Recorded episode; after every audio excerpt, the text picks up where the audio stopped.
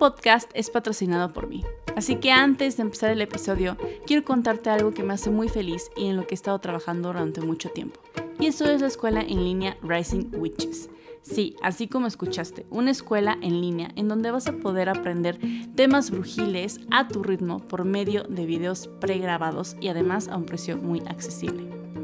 Con temas como las fases lunares, las historias de las brujas, círculos de protección e incluso el curso Super Turbo básico de Tarot.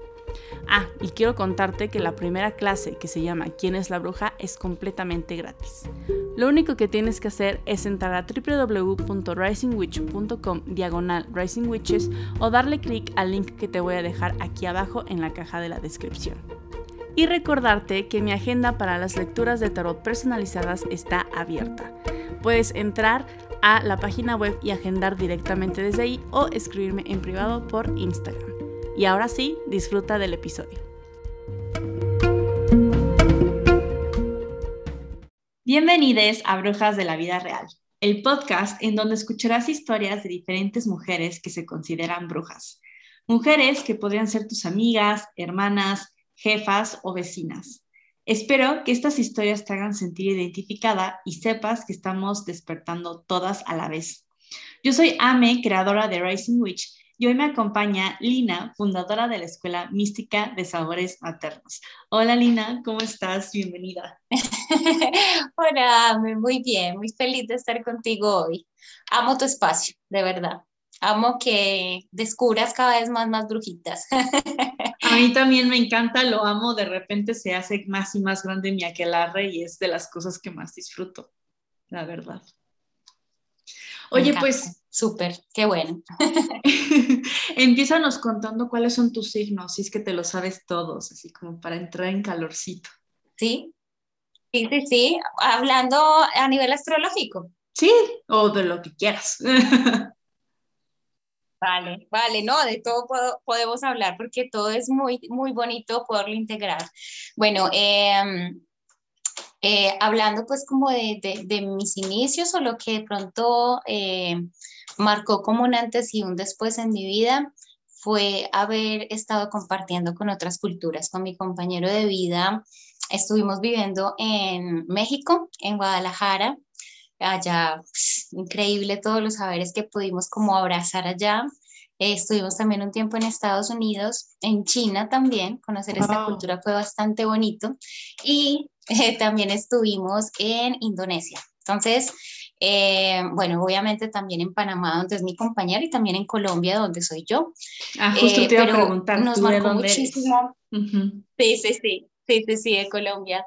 Pero precisamente el haber eh, abrazado todas esas culturas, haber podido eh, integrar estos saberes, nos hizo como cambiar una perspectiva de vida si bien ya veníamos haciendo nuestras lecturas, eh, muy sobre el tema del ocultismo, muy sobre el tema de la teosofía con Madame Blavatsky, eh, eso hizo como que aflorara en nosotros esa necesidad de poder eh, intercambiar saberes y poder permear un poco más estas culturas. Entonces de ahí viene como esa idea mucho más fuerte de querer ya entrar en acompañamientos con otras mujeres, pero sobre la línea de rituales, sobre la línea de sabiduría ancestral, eh, volviendo a todo el tema eh, natural, de trofología, de naturología. Eh, el herbolario siempre nos va a traer plantas de mucho poder, que, siempre nos, nos integran mucho en este día a día y nos permiten como que cada etapa de la vida la podamos vivir mejor, como de más conciencia, em, que nos podamos integrar mucho con los mundos sutiles y también con nuestra madre tierra, los elementales de las plantas, los elementales del aire, del agua, del fuego, de la tierra. Todos ellos tienen una fuerza increíble. Entonces siempre como que los tenemos muy presentes cada vez que hay eh, lunas, cada vez que hay una luna llena, nos encanta hacer un ritual de luna llena, sobre todo cuando están en nuestros signos, en nuestro ascendente o nuestro signo solar. Eh, cuando hay un movimiento también que nos vamos a trasladar para un lugar a otro, porque estamos ahorita en España, pero ya hemos recorrido cuatro ciudades. Entonces, como que el movimiento nos acompaña, pero sabemos que el movimiento, cuando está unido, a los despachos a la madre tierra y tenemos en cuenta ese universo que nos acompaña y esa luna que siempre también está ahí como influenciando nuestras aguas, eh, cobra mucho más sentido esos rituales y el estar como unidos a ese, a ese intercambio de energías sobre todo de, de considerar que existe, porque siempre nos dijeron que estaba solo el tema físico, pero tenemos un tema latente de, de todas estas energías sutiles que incluso tienen más poder que cualquier otra cosa. Y cuando las sabemos aprovechar, materializamos mejor. Claro. Oye, y yo no sabía que habías estado en tantas ciudades y países. Y mínimo en, en, todo esto que he aprendido ¿no? en estos últimos años, me he dado cuenta que hay muchísima similitud espiritualmente entre diferentes culturas que se llaman de cosas diferentes, lo celebran con otros nombres, pero la raíz es la misma. Entonces, ahorita me vino justo preguntarte como, ¿qué tipo de cosas son las que has visto similares en estos países completamente diferentes? O sea, en ciudades completamente diferentes y que veas y digas, wow, o sea, es lo mismo que vi en tal parte, pero llamado de otra forma. ¿Tienes algún ejemplo o historia? Claro, claro que sí. Sobre todo el tema que estamos hablando de rituales. Mira, es como mm, salirnos un poco del, del, contexto religioso y cuando nos centramos más en creer en una fuente, en un, en un Dios, en cómo lo quieran llamar. Eh, nosotros estuvimos, por ejemplo, en raíces hebreas y a nivel cabalístico conocimos muchísimo.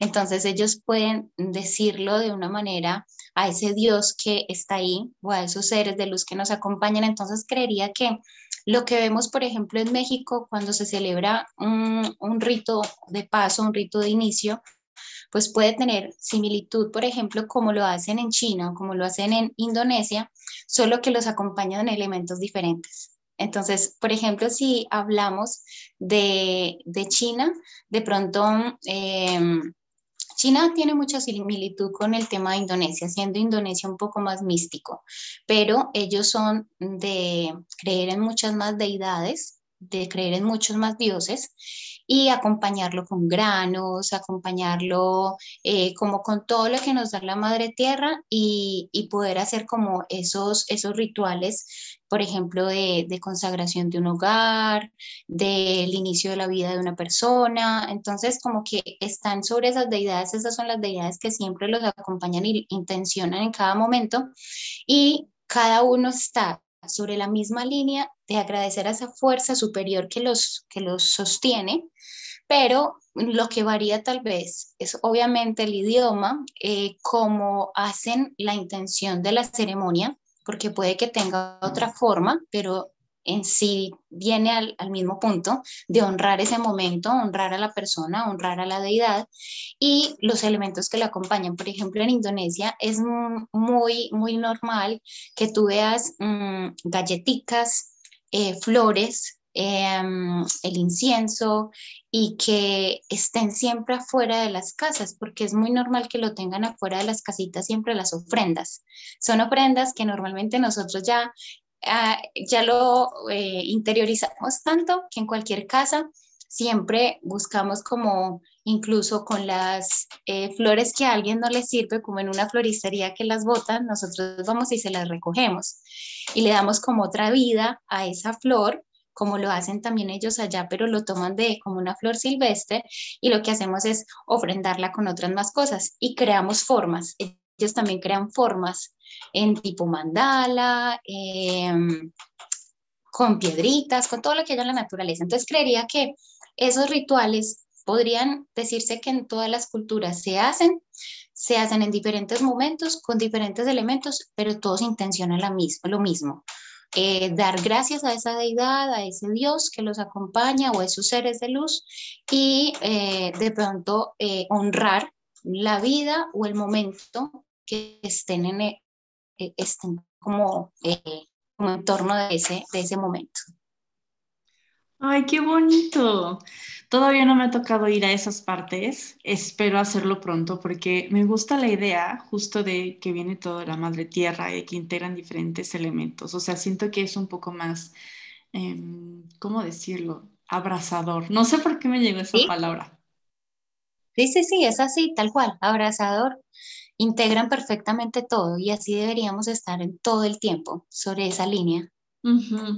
Oye, y antes de hacer todos estos viajes cuando vivías en Colombia, ¿ya eras así? O sea, ¿ya se te hacía normal este tipo de prácticas? O sea, ¿toda tu vida has estado en este mood? ¿O fue algo que fue poco a poco lo que te fue despertando esta parte espiritual?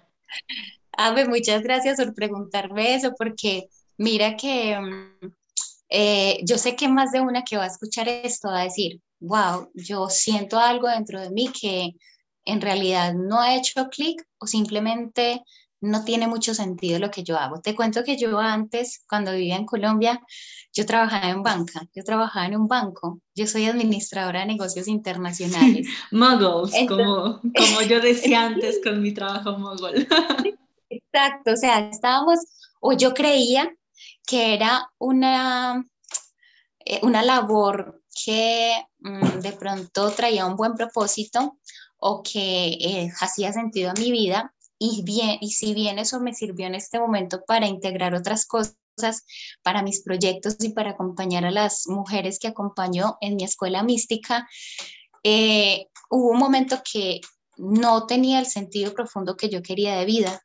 Entonces, el poder irme a otros países, el poder descubrir otras cosas, me hizo como darme cuenta que cuando uno tiene ese llamado, uno definitivamente tiene que tirar abajo esas estructuras y atreverse, atreverse a cambiar, atreverse a verle el otro lado a la vida, a que no te importe lo que te puedan decir familiares o amigos, que te importe más lo que tú sientes en tu corazón y que lo sigas, obviamente con ciertas líneas que tienes que tener como eh, como más seguras, por decirlo así, en el sentido de que tampoco es que vas a decir un momento a otro, ya no sigo lo mío, sino que como que vayas construyendo algo que te haga sentido y que en un momento dado sueltas lo que creías que era bueno y abrazas lo que realmente te llena lo que realmente como que es, es, es, bueno para ti. Y ahí fue cuando con mi compañero de vida fue más eso, el unirme con él como que hizo que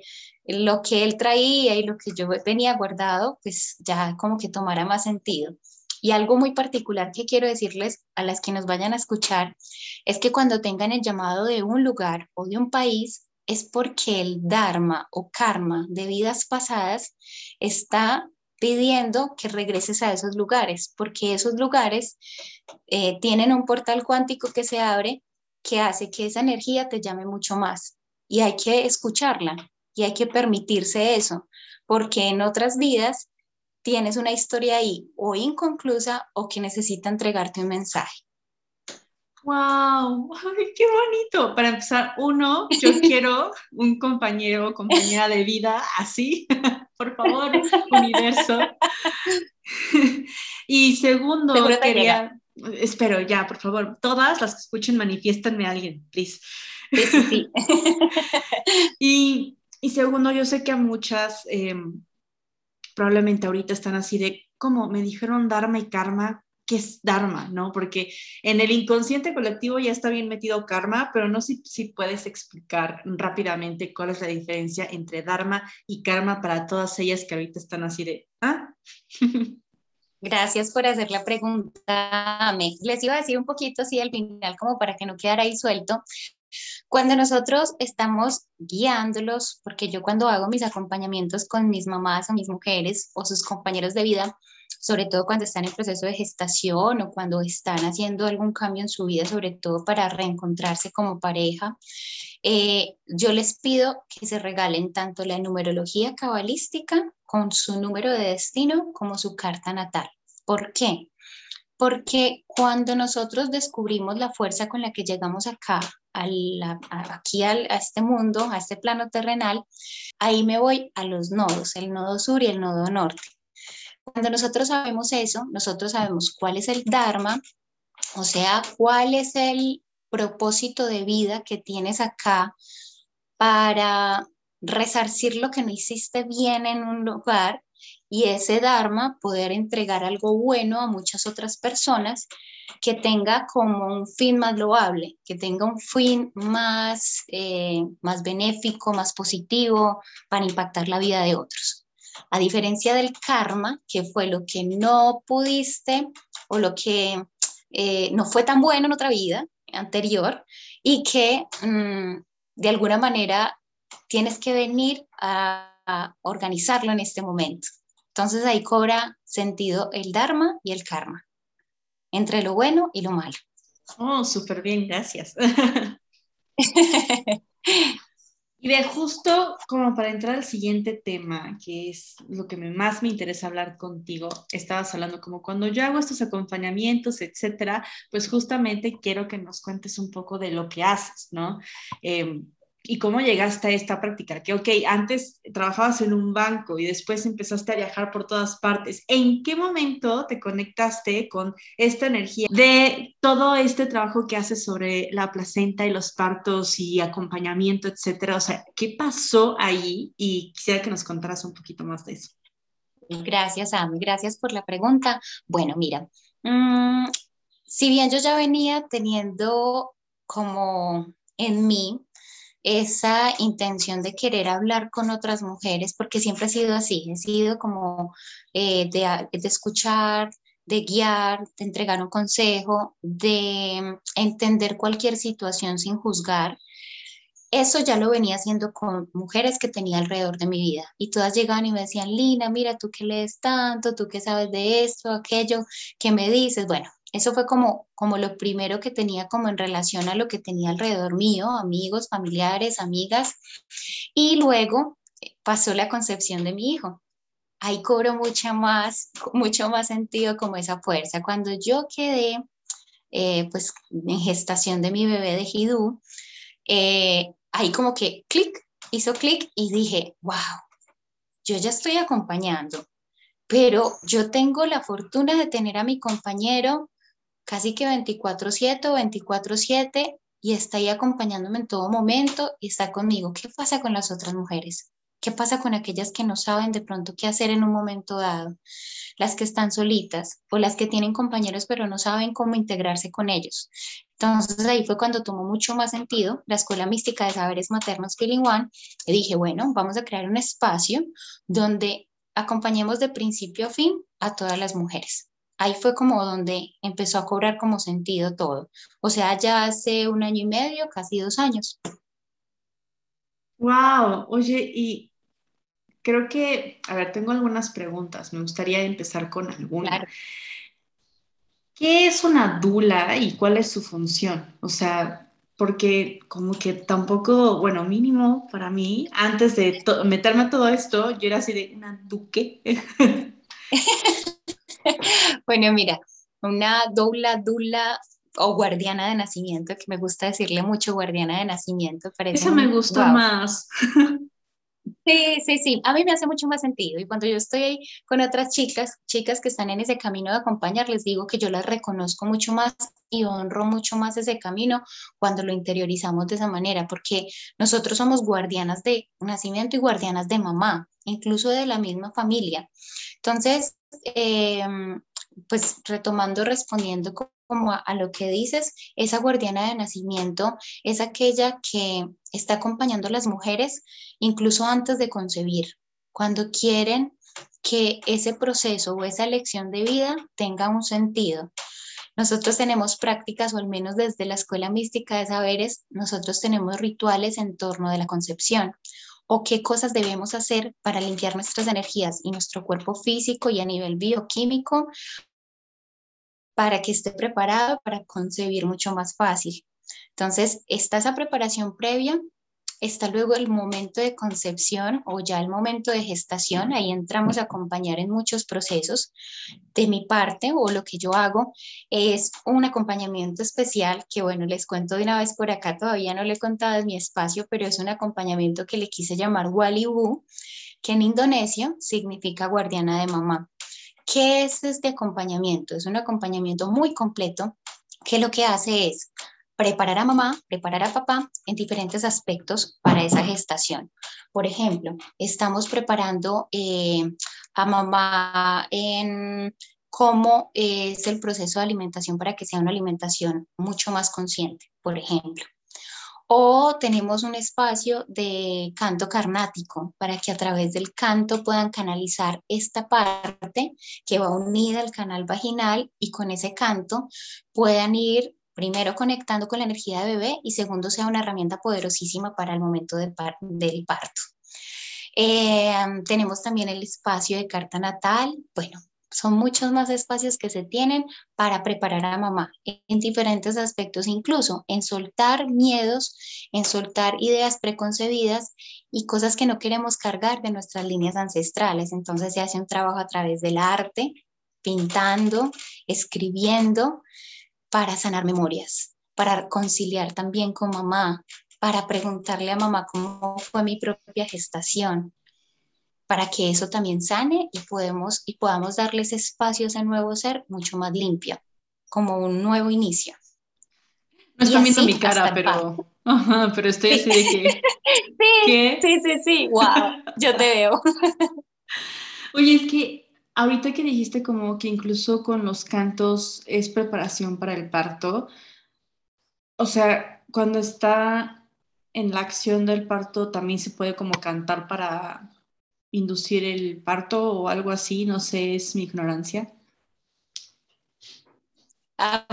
Gracias también por preguntar y es súper, súper válido que lo digas porque justo cuando nosotras hacemos ese espacio de canto carnático, hola mi amor, cuando hacemos canto carnático, em, estamos precisamente em, conectando con toda la parte de respiración eh, estamos conectando, como te estaba diciendo, con el canal vaginal y sí, ayuda muchísimo en el momento del parto porque permite que las olas uterinas se transiten mejor, o sea, transformar el dolor.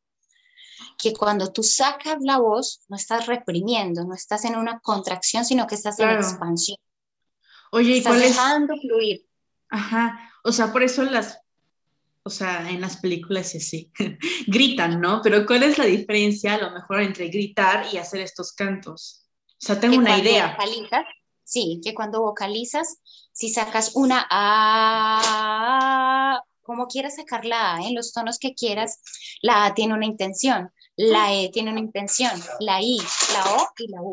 Cada una tiene, cada una tiene un, tiene un significado etimológico tiene un significado a nivel de vocalización y de la fuerza que se emite, sobre todo porque algunas son más en forma, otras son más en fuerza, las otras son más de concentración.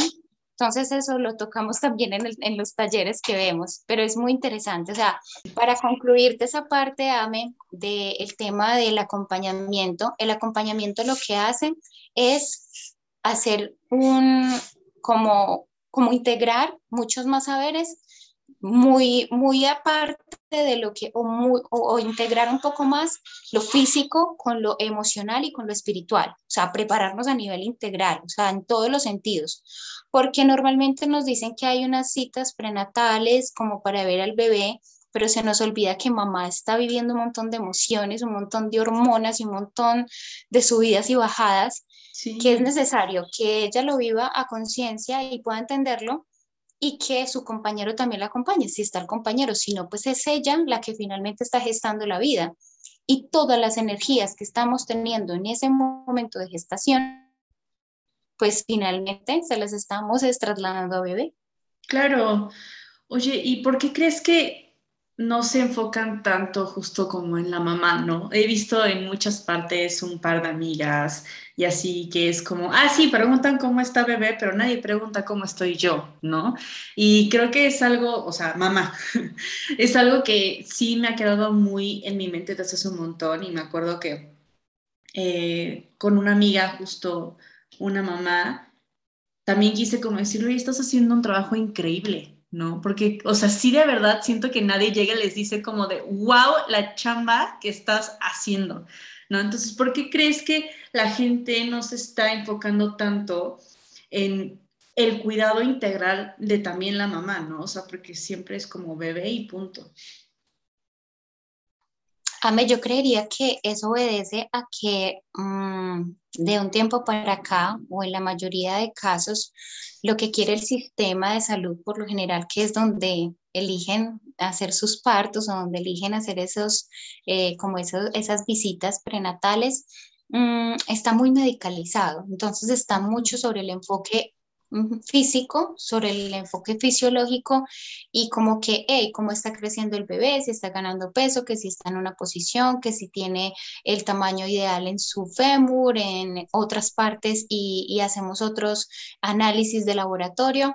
Entonces, como te decía hace un momento, todo en torno del tema físico, pero se nos, o sea, o se deja de lado todo lo que está sintiendo mamá, todo lo que está transitando. Y créeme, una mujer cuando está en un proceso de gestación, así como cuando está pariendo, también se abre un portal cuántico. Ahí empezamos a recordar un montón de memorias y somos mucho más sensibles a todas las energías de todo el mundo. Entonces, de ahí la importancia de acompañar de esa manera tan integral y que acompañemos también de rituales, rituales de gestación y cuando ya esté el momento de, del parto y que ya esté el alumbramiento, pues ya sigamos con un ritual placentario y unos cierres también importantes de ese ciclo vital, como un cierre de cuarentena, haciendo un rebozo ancestral y otras, otras cosas más.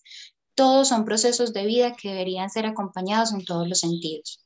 Sí, claro, porque, o sea, como lo, describiste ahorita, a mí me suena que en el lado muy médico y físico, pues solamente se toma en cuenta que la, mujer es una vasija que está nada más albergando a un ser vivo que está creciendo, ¿no? Cuando en realidad es, tú ya eres, o sea, un ser, ¿no? Un ser espiritual que está pasando por muchísimas cosas. Entonces, mi siguiente pregunta es, ¿cómo crees que ha afectado a las mujeres que no, no pueden tocar este lado espiritual, integral, emocional, etcétera? O sea, ¿qué, qué beneficios podrían estar como no teniendo cuando se toca como todo, es, todo este acompañamiento bonito?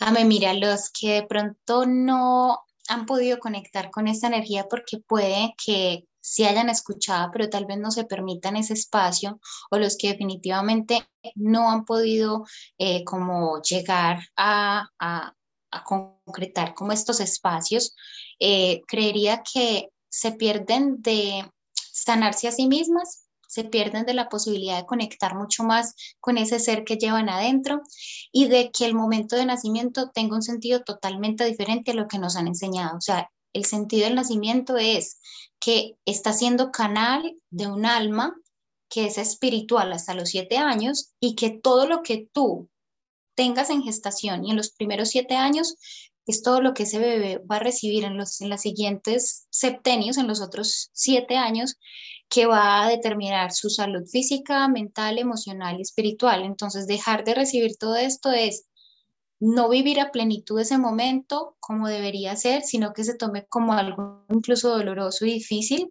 y que esa alma pues no tenga la oportunidad de tener un nuevo inicio y que, y que viva de una manera mucho más bonita o más integral. Ay, qué importante, qué importante que todas las que quieran ser mamás en un futuro también escuchen esto y lo pongan como opción, ¿no? O sea, no es una verdad, pero que empiecen a escucharlo creo que está padre. Oye, y yo soy muy ignorante en esto porque pues no he sido mamá, ¿verdad? Y, o sea, por decisión no quiero ser mamá, pero sí he escuchado sobre la placenta, ¿no? Y entonces que hacen rituales sobre la placenta, etcétera, y no entiendo.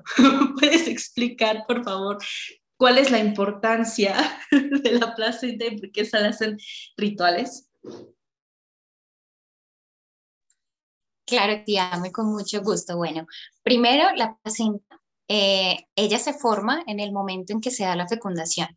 Cuando se empiezan a dividir las primeras células, las mórulas, eh, se distingue un lado que va a ser bebé y otro lado que va a ser placenta. O sea que la placenta viene siendo como el hermanito gemelo de bebé. O sea, es ese órgano que le da la vida a bebé y que hace la transferencia con mamá para poder entregarle todos los minerales, todas las vitaminas y todo lo que necesita para desarrollarse perfectamente.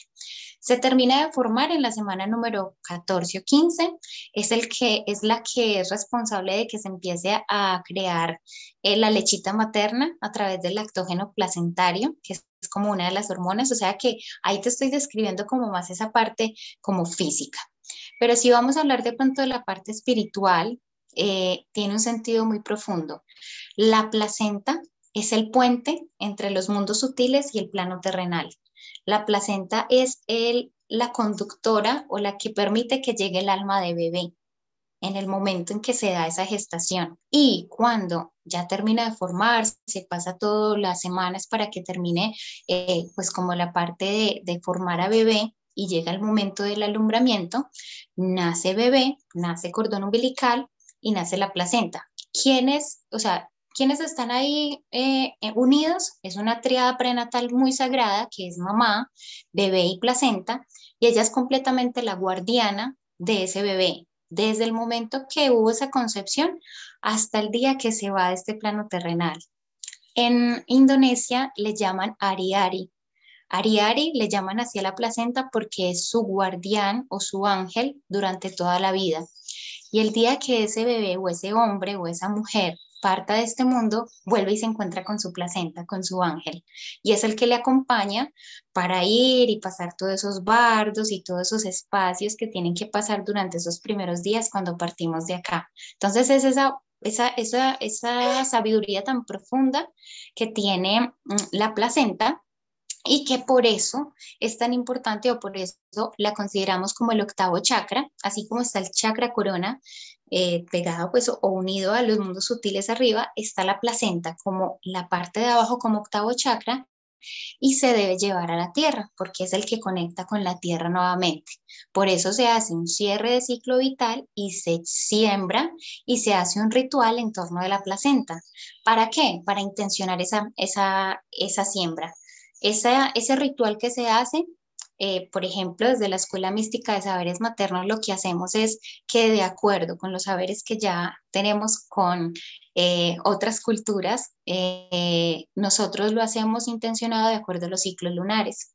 Por ejemplo, si alguien tuviera momentos muy difíciles de su gestación, memorias muy dolorosas que quisiera borrar de o esa energía, quitarla de la placenta de bebé y de la mamá, la luna nueva es un, es un momento propicio para hacer la siembra de la placenta. Entonces ahí hacemos un ritual muy especial en torno del fuego, del aire, del agua y de otros elementos que acompañan para que ese momento ya limpie o deje fluir esas energías y que bebé también se sienta muy tranquilo porque está unido todavía a esa placenta como su hermanito, como su guardiana.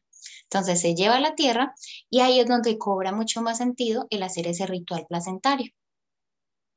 ¡Wow! No tenía ni idea. qué, interesante, ok. Qué bonito. nunca había escuchado sobre que también era considerado el octavo chakra. Pues está bonito. Oye, ¿y a ti cómo te gusta resignificar todo este proceso? El embarazo, el parto, etcétera. O sea, he visto justo en tu perfil que te gusta resignificarlo, entonces quisiera preguntarte un poco sobre eso.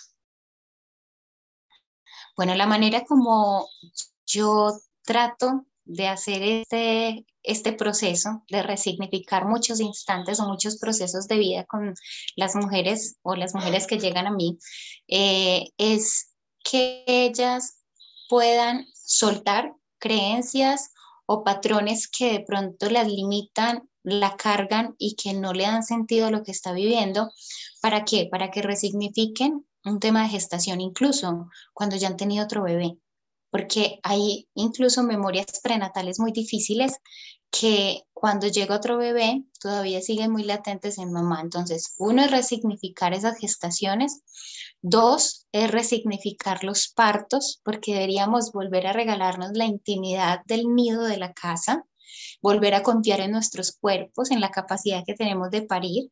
Obvio, eso va acompañado de una preparación física, emocional y espiritual y de quien está ahí en casa con mamá y que resignifiquemos ya los momentos de vida de nuestros niños, ya cuando llegan acá en este plano.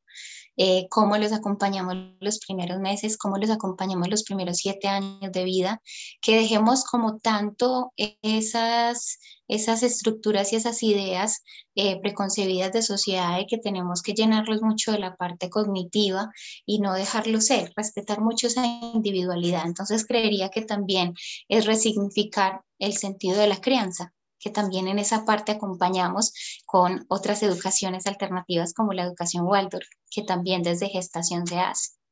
Ah, sí, es que eh, de hecho hay un episodio del podcast, si quieren escucharlo, que hablamos sobre la educación Waldorf.